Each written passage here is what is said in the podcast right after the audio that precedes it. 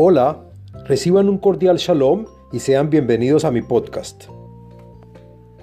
Hola, hoy les quiero hablar sobre la situación que está pasando en Israel en estos momentos. Hoy es octubre 6 del año 2020, eh, la, con fecha Yud Het de Tishrei. Es el cuarto día de Sukkot Así que eh, Moadim le Simha.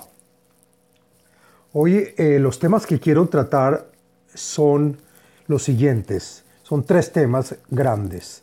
El primero es el tema del gobierno, que incluye la, coalición, un poco de política, la Knesset, eh, la democracia, y eso nos da entrada al segundo tema que quiero hablar sobre la sociedad en Israel sobre en los tiempos de corona y lo que ocurre con la gente. Y eh, por último, quiero también tocar el, tema palestino e internacional eh, que está pasando Israel. Bueno, eh, hablemos de, del gobierno. El gobierno de Israel en, este momento está compuesto por dos facciones grandes.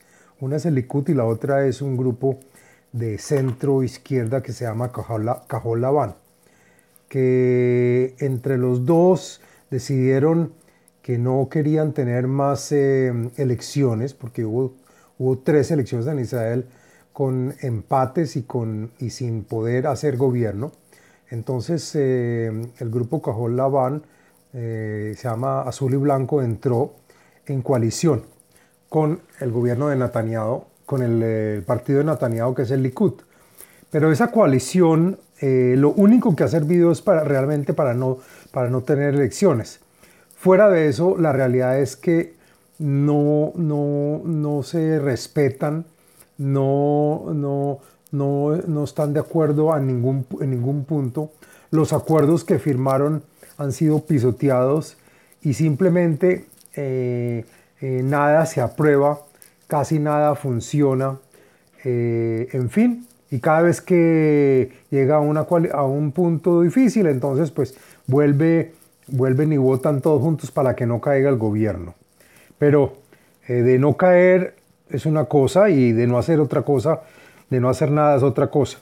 La realidad es que qué día estaba escuchando yo eh, los miembros del Parlamento de la Knesset Israel y da pena escuchar que de los, que los 120 personas que están adentro, solamente hay discriminación, gritos, odio, eh, ningún tipo de crítica constructiva. Todo es eh, quejándose uno al otro y acusándose el uno al otro.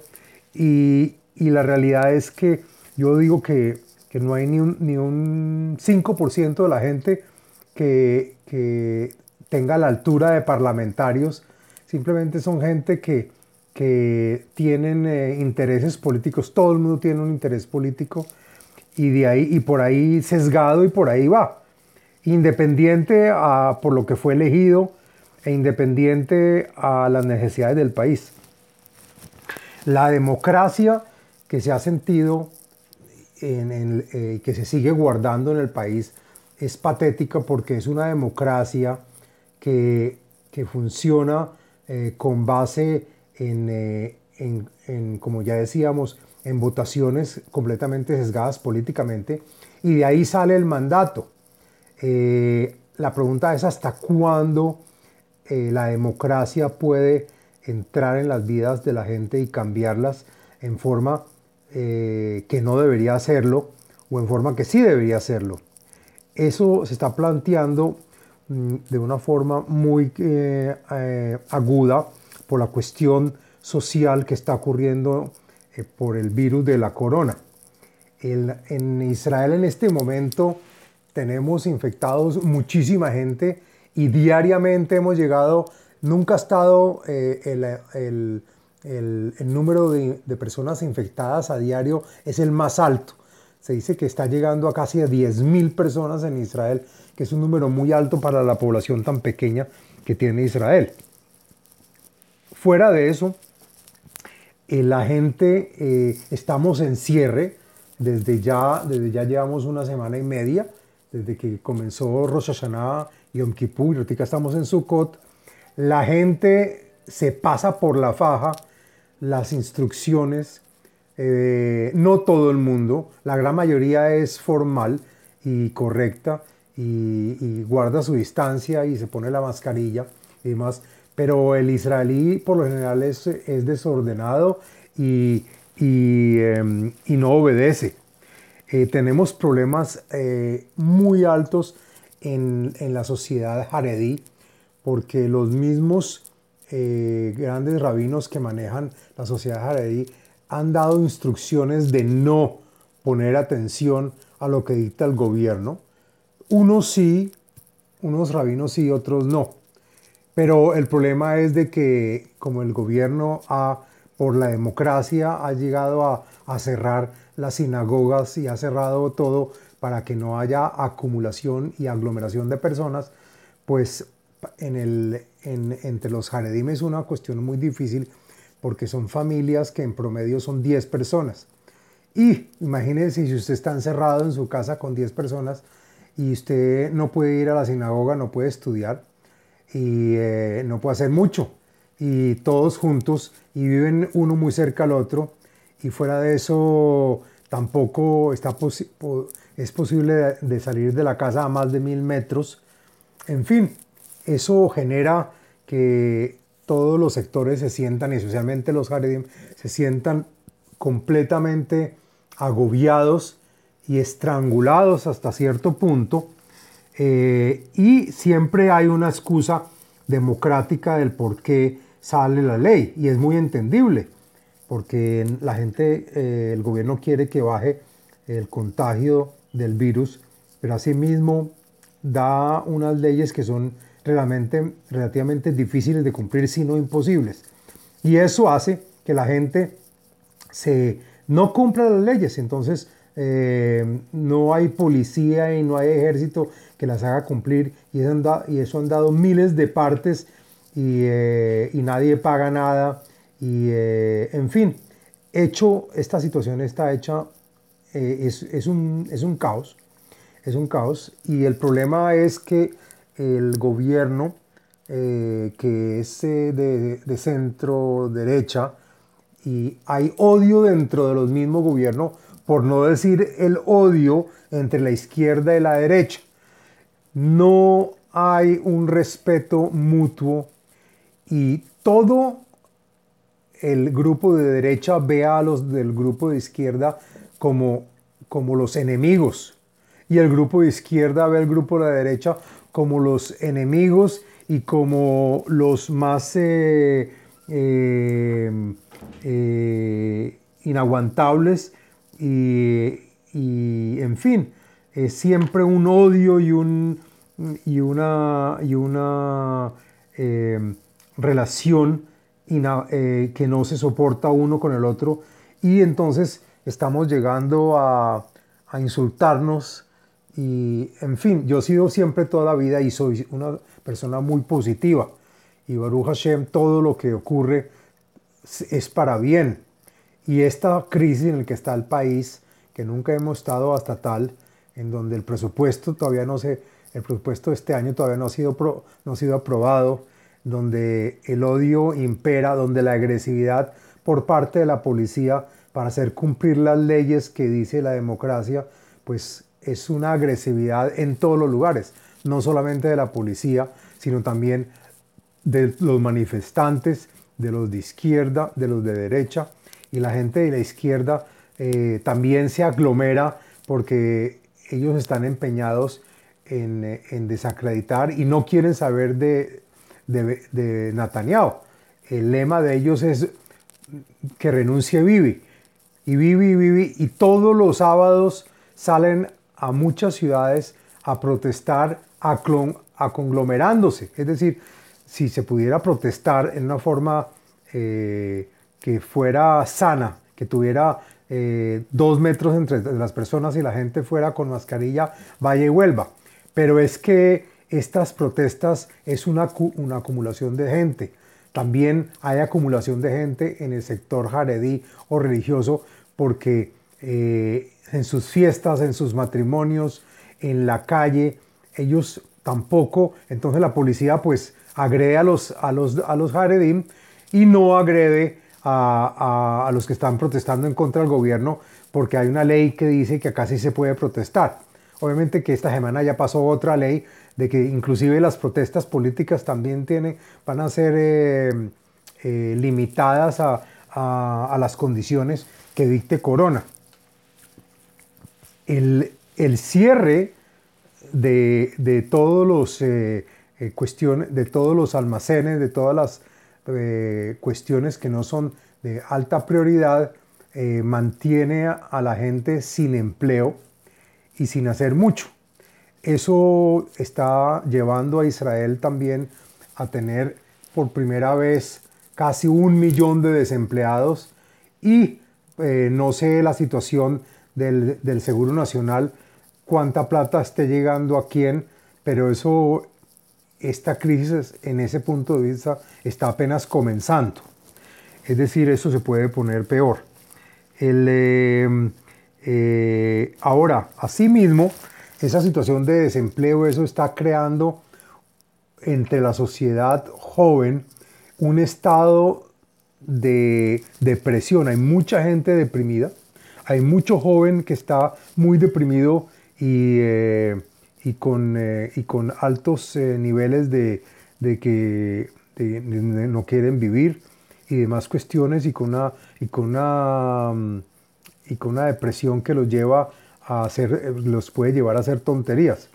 Eh, en fin, eso está ocurriendo en Israel y eh, también en el grupo palestino también está la cuestión de corona muy alta porque son otros, otros grupos que no ponen atención a, a, las, a las leyes que dicta el gobierno y entonces no les pone atención y se conglomeran y en fin, todo, todo está convirtiéndose en un problema.